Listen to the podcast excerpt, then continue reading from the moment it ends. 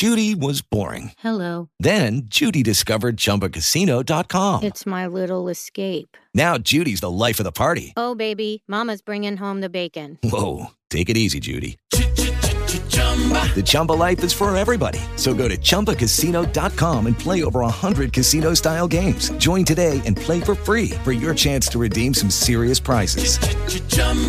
ChumbaCasino.com. No purchase necessary. Void where prohibited by law. 18 plus terms and conditions apply. See website for details.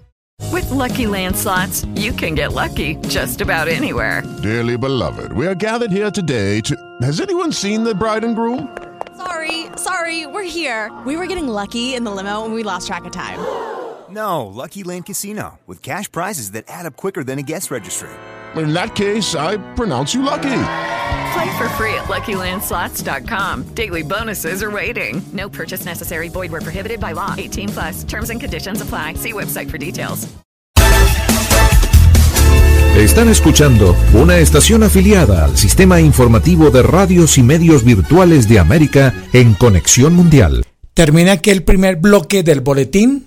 A las 9 y 50 lo complementamos porque llegó nuestro invitado, el invitado de Eric. Eric presenta a nuestro invitado. Bueno, muy buenos días a todos. Espero estén pasando una fantástica mañana. Hoy tenemos un muy buen amigo invitado aquí, Juan. Mil gracias por venir, por venir a este espacio, por venir a la academia a contarnos un poco de tu emprendimiento. Vamos a hablar de historia, vamos a hablar también del emprendimiento de Juan, vamos a tocar unos temas también en relación de cómo se hace hidromiel. ¿Listo? Entonces, Juan, bienvenido a ese espacio. Tenemos aquí a Santiago, Giovanni en, en la cabina. Mil gracias también allí en, en todo el set. Muchas gracias por acompañarnos. Les cuento, el Torcast es un espacio diseñado eh, que pensamos con Santiago David Gutiérrez, un muy buen amigo mío, para poder hablar acerca del mundo nórdico, hablar acerca del mundo indoeuropeo. Entonces estamos hablando de la Edad Media para atrás, qué fue lo que había pasado con todas esas civilizaciones, cómo llegaron ellos a realizar diferentes tipos de, de, de aspectos sociales. Entonces vamos a ver eso. Bueno, ese espacio, como se los comenté, está dedicado al mundo de la cultura nórdica, los pueblos indoeuropeos. Hoy tenemos un invitado especial, Juan, Juan Collado, el creador de Hidromiel Dolphy. Entonces aquí, aquí estamos en la transmisión en vivo, se los presento. Juan, cuéntanos eh, un poco de ti. ¿Quién es Juan Collado? Bueno, antes que nada, muchas gracias a, a ti, Eric, y a la universidad por prestar este espacio. Eh, y bueno, eh, soy Juan Diego, soy el, el, creador y fundador de Hidromiel Dulfi. Entonces, tú me decías como, ¿qué es el hidromiel, no? Como tal. Entonces, el hidromiel es el fermentado que se da gracias a la fermentación de la miel. Entonces, el hidromiel es básicamente familiar. Muchas veces es conocido como el abuelo de los fermentados, ya que es considerado como uno de los más antiguos y tiene un proceso muy similar, sino es que es el mismo que se puede utilizar, por ejemplo, con otras bebidas conocidas como, digamos, la chicha, la cerveza o incluso el vino. Listo. ¿Dónde y cuándo fue la primera vez que probaste el hidromiel? De hecho, el hidromiel, el primer hidromiel que probé fue el mismo que yo hice. Eh, es bien interesante porque hace 3, 4 años yo no sabía del hidromiel, tal vez lo había escuchado en, en, libros, por ejemplo yo soy fan del Señor de los Anillos, se suele mencionar esta bebida, pero nunca, digamos, la probé ni tampoco tenía como una imagen clara, ¿no? Uno también suele pensar de pronto una bebida muy dulce, algo como un aguamiel básicamente. Y simplemente conocí el hidromiel ya en un tutorial en YouTube eh, de, un, de, un, youtuber español. Eh, resulta que los ingredientes los tenía en ese momento en mi casa me arriesgué a, a probar a hacerlo y, y, salió muy bien. Listo, Entonces, ahí, ahí, va, ahí, va, mi pregunta, mi siguiente Ajá. pregunta, que ven te corto. Dale, dale. Bueno, ¿por qué escogiste hacer hidromiel y qué te llevó a este mundo tan particular? Bueno, eso ahí va, por ahí va la historia igual. Eh, de, para esa época yo simplemente estaba estudiando, no había podido continuar mis estudios y digamos que yo quería buscar, por decirlo así, como como mi razón de ser, ¿no? Eh, como que estaba en ese periodo en el que uno realmente como que está buscando como su lugar en el mundo. Y resulta que mmm, a mí siempre, o bueno, durante una gran parte de mi vida eh, descubrí que me gustaba mucho el tema gastronómico y de las bebidas. Y di con una frase alguna vez en internet que decía era que si algo te gustaba o te apasionaba deberías conocer el proceso que hay detrás. Entonces dije, bueno, vamos a intentar de pronto hacer cerveza. En ese momento era como 2019, estaba el boom de las cervezas artesanales. Pero yo dije, no, pues ya ahorita todo el mundo está haciendo cerveza, como que entonces no, no suelo como que irme por ese lado. Y ya simplemente después de unos meses di con el tutorial que les mencionaba, y ensayé el hidromiel, lo probé, comencé a averiguar y resulta que a nivel histórico es muy rico, pero también me di cuenta que en cuanto a, a nivel comercial es en cambio todo lo contrario, casi no había nada de información, al menos en esa época. Y eso fue lo que me enganchó, como de esa información que había ahí latente. Ok, muy particular. Hay una gran influencia de, de como tal del, del, del, cine, de las series de televisión que se dieron eh, hablando acerca del mundo de los vikingos. Entonces Sí. vamos a vernos que todo este, eh, esta, esta historia se va contando a partir de mediados del siglo XX. Sí, ahí comienza a cambiar todo el tema. Para los años 50 comenzamos a ver los primeros vestidos del cine relacionado con vikingos de Hollywood. ¿Y qué pasa ahí? Obviamente, ahí, ahí- estalla una cantidad de, de estéticas diferentes que nos van a dar, digámoslo así, una, un acercamiento a lo que creíamos que era el mundo de la sociedad nórdica, de, hablando puntualmente de la era vikinga, del, de- del 700 hasta el 1100. Pero, ¿qué ocurre ahí? Es, es una temática que ha sido también muy enfocada a solamente hablar de esa cultura. Por esa razón, a mí me llegó solamente un, un tema de, de que el hidromiel era solamente un tema de los pueblos nórdicos. Entonces yo ya que los vikingos tomando ya hidromiel en jarras. Y cuando conocí a Juan, pues fue como, oiga, espera un momentico, ese imaginario que nos vendieron porque es así. Entonces comencé a investigar un poco después de lo que Juan me decía, oiga, es que el, el hidromiel también está presente en otras culturas, Mesoamérica, en África, en África hacen un hidromiel eh, el cual tiene eh, ciertos porcentajes para que, bueno, y mezclado con otros elementos, con hongos, por ejemplo, para Sí. que sea alucinógeno, ¿sí? En Asia también. Entonces, bueno, eh, quiero preguntarte algo, Juan. En tu concepto, ¿cuál es el, el hidromiel más importante a nivel mundial? Eh, bueno, si nos referimos a marcas, por decirlo de alguna manera, para mí un referente es una, eh, una empresa de hidromiel de Estados Unidos. Se llaman... Eh, dame un segundo que ahora se me fue el nombre. eh, Superstition Medray. Superstition, ellos llevan más de 10 años trabajando con el tema del hidromiel. Ellos yo creo que han sido pioneros en ese mercado y eh, pues han sido ganadores de las principales competencias de hidromiel, tienen muchos estilos de hidromiel y considero que trabajan una calidad y de alguna manera trabajan el hidromiel de una forma profesional sin dejar como esa parte artesanal.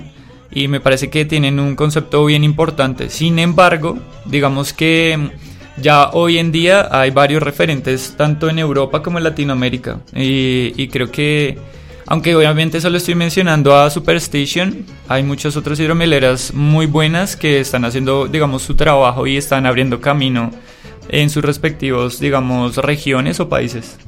Listo, vamos a hablar un poco de la historia del hidromiel en la cultura nórdica también para los oyentes del, del Torcast. Y es que eh, la bebida está asociada a los dioses. ¿Por qué razón? Podemos eh, meternos un tema en el tema de la mitología, en el tema de la cultura, porque la bebida está asociada con la sabiduría. Entonces, Odin, el, como tal, el dios eh, que viene de todo el tema del caos, que ha desarrollado una, una un- un- siendo muy similar al, al panteón griego, vamos a encontrar que es como la cabeza de ese panteón en los aspectos. Esto, obviamente, quiero decirlo como en términos de introducción, porque vamos a encontrarnos también una sociedad tribal en el que diferentes tribus estaban más relacionadas con eh, unos dioses en específico. Pero Odin o Wotan para los germanos estaba mucho más asociado para la aristocracia. Entonces vamos a ver el tema también cultural, quienes escribían, en este caso el tema de, de runas, vamos a verlo, está más relacionado con las altas castas, ¿sí? para la sociedad aristocrática de- del mundo nórdico. Pero también tenemos eh, un dios que fue re- eh, hecho ¿sí? con la saliva de los demás dioses. ¿Por qué era la saliva? Porque la saliva representaba el poder de la palabra. Y cuando yo estaba, eh, ellos tenían un- un- un- una reunión cuando se hablaban de temas de- importantes llamada el Ting. Y el Ting precisamente era hablar decisiones importantes que venían. Cuando había, por ejemplo, guerras, listo, se reunían diferentes tribus para poder hablar. Y todos eh, colocaban sus salidas, escupían en el mismo jarrón. Y todo el mundo se, la lava- se lavaba las manos, se lavaba la cara en la- en- con ese mismo jarrón. Pero dándole importancia a que ahí está la palabra y lo que se dice es muy importante. La, eh, tenemos un, un- un bello relato que nos cuenta que el dios Quasir ¿sí? Eh, nació precisamente de la saliva de varios de los dioses. Entonces él adquirió el poder de varios de los dioses. Se convirtió en el dios que resolvía los problemas, el dios de la sabiduría también. Entonces quería darles ese, ese- ese- esa pequeña cuña en la que podemos también hablar un poco de la cultura nórdica. Bueno, vamos a hablar de tu hidromiel. Voy aquí a colocar el, el hidromiel de, de Juan, la empresa que Juan creo se llama Dolphy. Entonces, ¿en qué te inspiraste para darle el nombre Dolphy a tu emprendimiento? Bueno, em, para los que son emprendedores o han iniciado un proyecto, yo creo que pueden entender esta parte y es que yo creo que el nombre, más incluso que el concepto, que la idea de lo que vas a hacer, la estructura, el nombre puede ser una de las cosas muy, muy, mucho más complicadas que puede haber en un proyecto. Eh, duré yo creo que casi unos 3, 4 meses pensando en qué nombre ponerle al proyecto. Eh, simplemente mm, un día, eh, pues buscando varios como significados y, y digamos como nombres, busqué por todas partes diferentes idiomas. Di con Dulfi, resulta que Dulfi es, tiene un significado relacionado hacia el camino y hacia la perfección. Está muy relacionado con eh, varias culturas que son, digamos, bu- eh, budistas. Y eh, entonces yo decidí tomar ese concepto. Resulta que Dulfi es de alguna manera un concepto ambiguo y de alguna manera también significa como lo que tú quieras. Pero está también relacionado a lo que te decía como el camino hacia la perfección. Entonces yo por eso decidí escogerlo porque considero que todo lo que fue el proceso para llegar al nombre fue también ambiguo y fue como que un proceso bastante dedicado y creo que también el nombre le, le haría honor digamos al proceso que también estoy haciendo con el producto eh, que básicamente se han realizado muchos cambios tanto visuales como de calidad en pro de, de eso mismo de cómo alcanzar cierto nivel de perfección que digamos al menos en mi caso sé que la perfección no es, digamos, posible, digámoslo de alguna forma concreta, pero sí ese camino es el que hace que las cosas se logren y que tengan cierto nivel de calidad. Entonces, eh, y por, por eso está Dulfi. Bueno, y ya que en este momento estamos hablando de branding, eh, veo que tu botella tiene un diseño bien particular y veo que hay mucho arte en la elaboración de, de la imagen de la marca. Entonces quería preguntarte, ¿cómo relacionas la hidromiel con el arte? Bueno, eh, parte, digamos, de cuando también yo estaba aquí estudiando en la EAN, eh, nos enseñaban, digamos, el tema de, de creación de empresa y mucho el tema también de tener como un trasfondo detrás del proyecto, no solo de hacer una empresa, un emprendimiento para tener dinero, sino también poder ayudar a la sociedad o al planeta, ¿sí? Entonces, una de las razones por las que empecé con el tema del arte fue porque de alguna manera siempre tuve personas cercanas que estaban en ese mundo y vi de primera mano, digamos, lo complicado que puede llegar a ser subsistir del arte. Entonces dije, bueno, sería bacano eventualmente por medio de este producto apoyar artistas de todo tipo.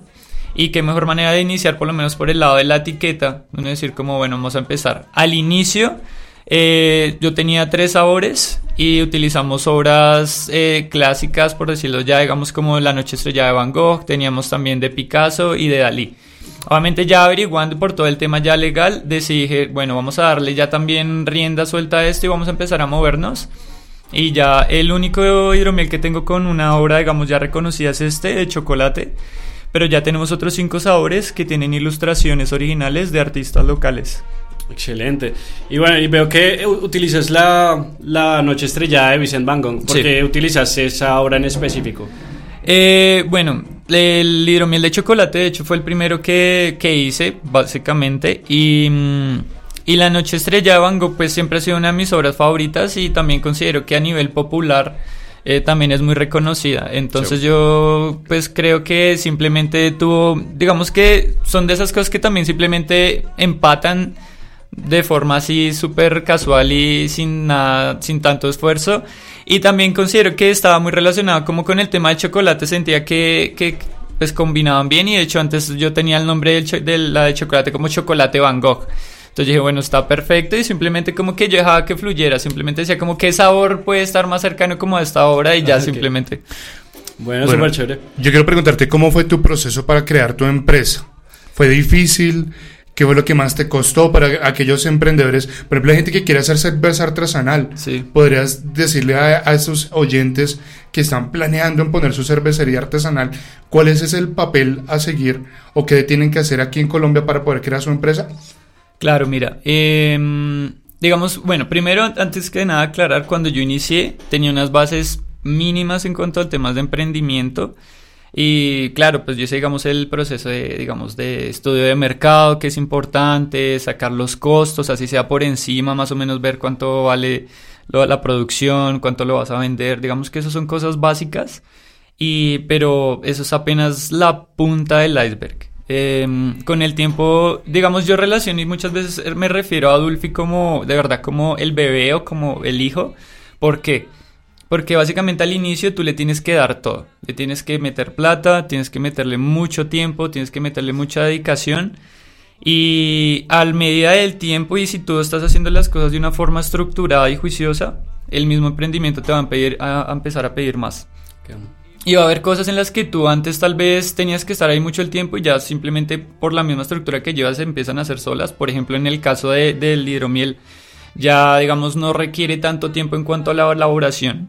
Pero ese tiempo que yo ya no gasto en la elaboración, eh, ahora lo gasto en temas, digamos, de marketing, de buscar, digamos, eh, lugares en donde poder comercializarlo, en temas legales.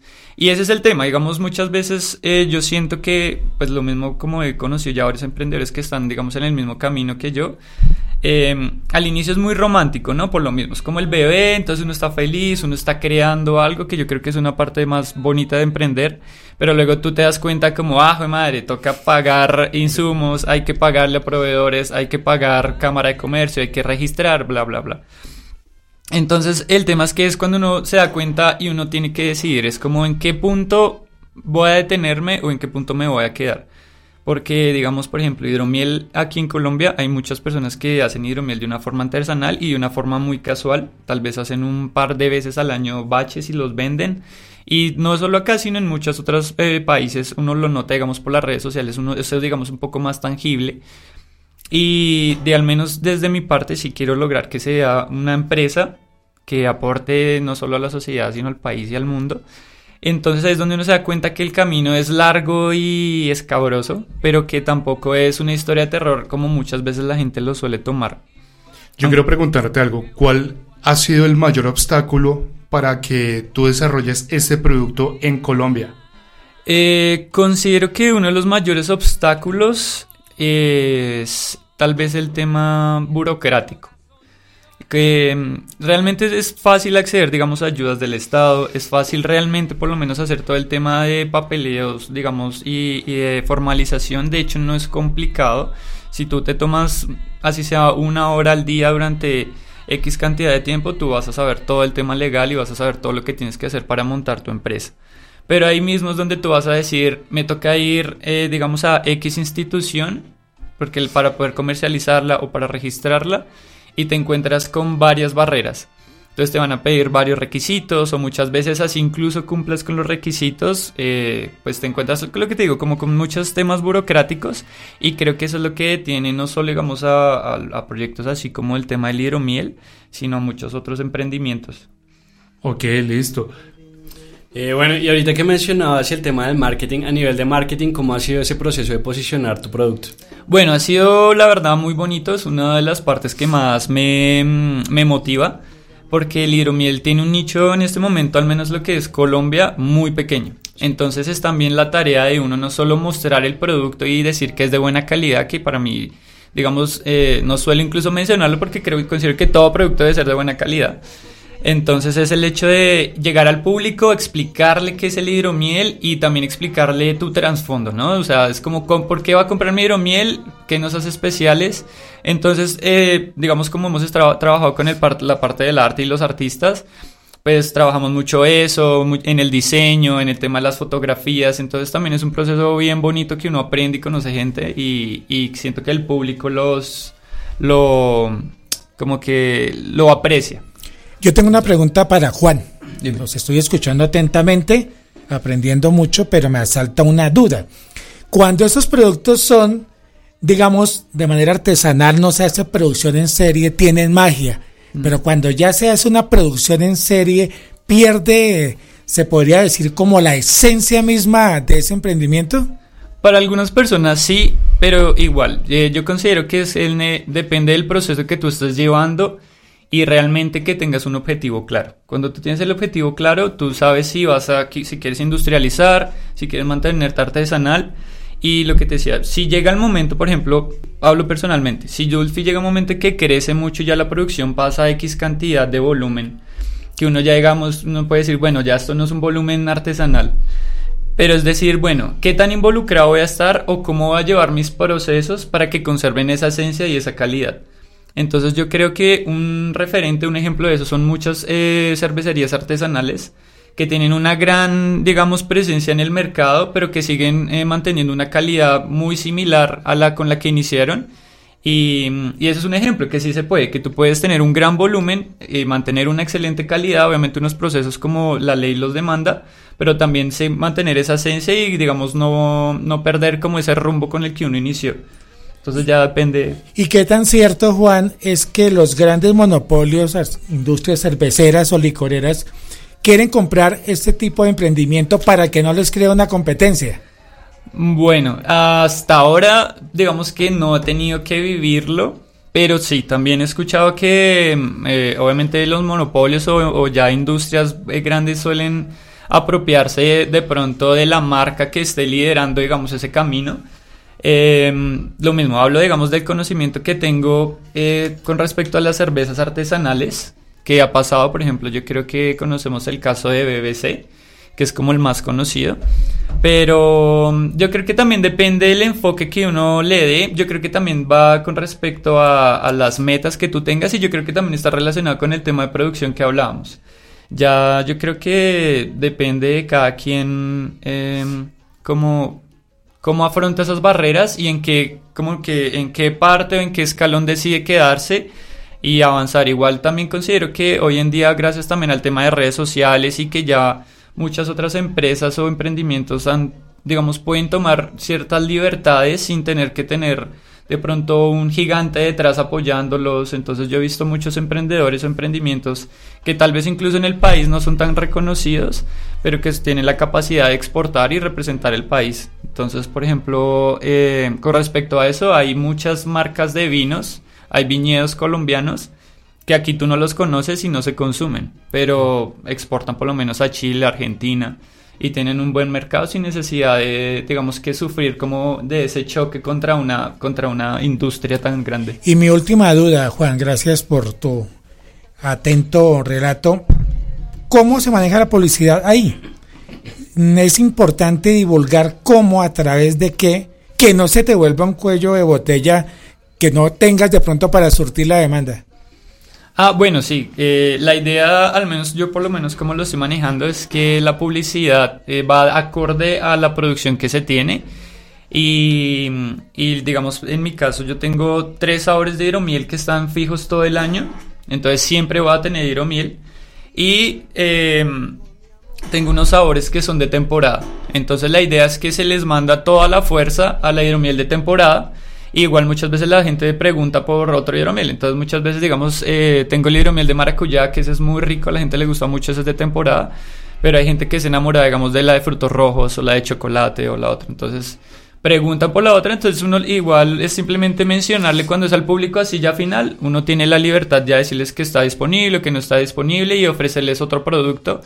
Y entonces ya también es uno jugar un poco con la estrategia. Juan, para que la gente te conozca, en tus diferentes canales. Cuéntanos eh, tus redes sociales, déjalas aquí para que por favor te busquen. Claro que sí, eh, tanto en Facebook como en Instagram nos pueden encontrar como arroba hidromieldulfi, dulfi con Y. Y ahí nos pueden escribir, nos pueden contactar y también pues igual en caso que tengan algún tipo de duda o pregunta también los podemos colaborar por ese medio. Juan, agradecemos que hayas venido a la cabina de radio de la Universidad de AN. Estamos aquí emitiendo desde el Torcast. Eh, te agradecemos mucho esa oportunidad. Sé que no va a ser la última.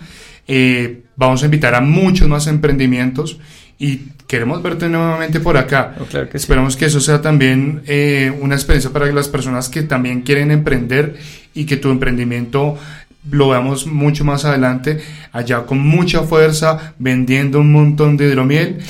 Y no, te deseo todo lo mejor. De verdad, muchas gracias. Recuerda, este es tu espacio. No, muchas gracias a ti, Eric, a todos ustedes por el tiempo, por el espacio.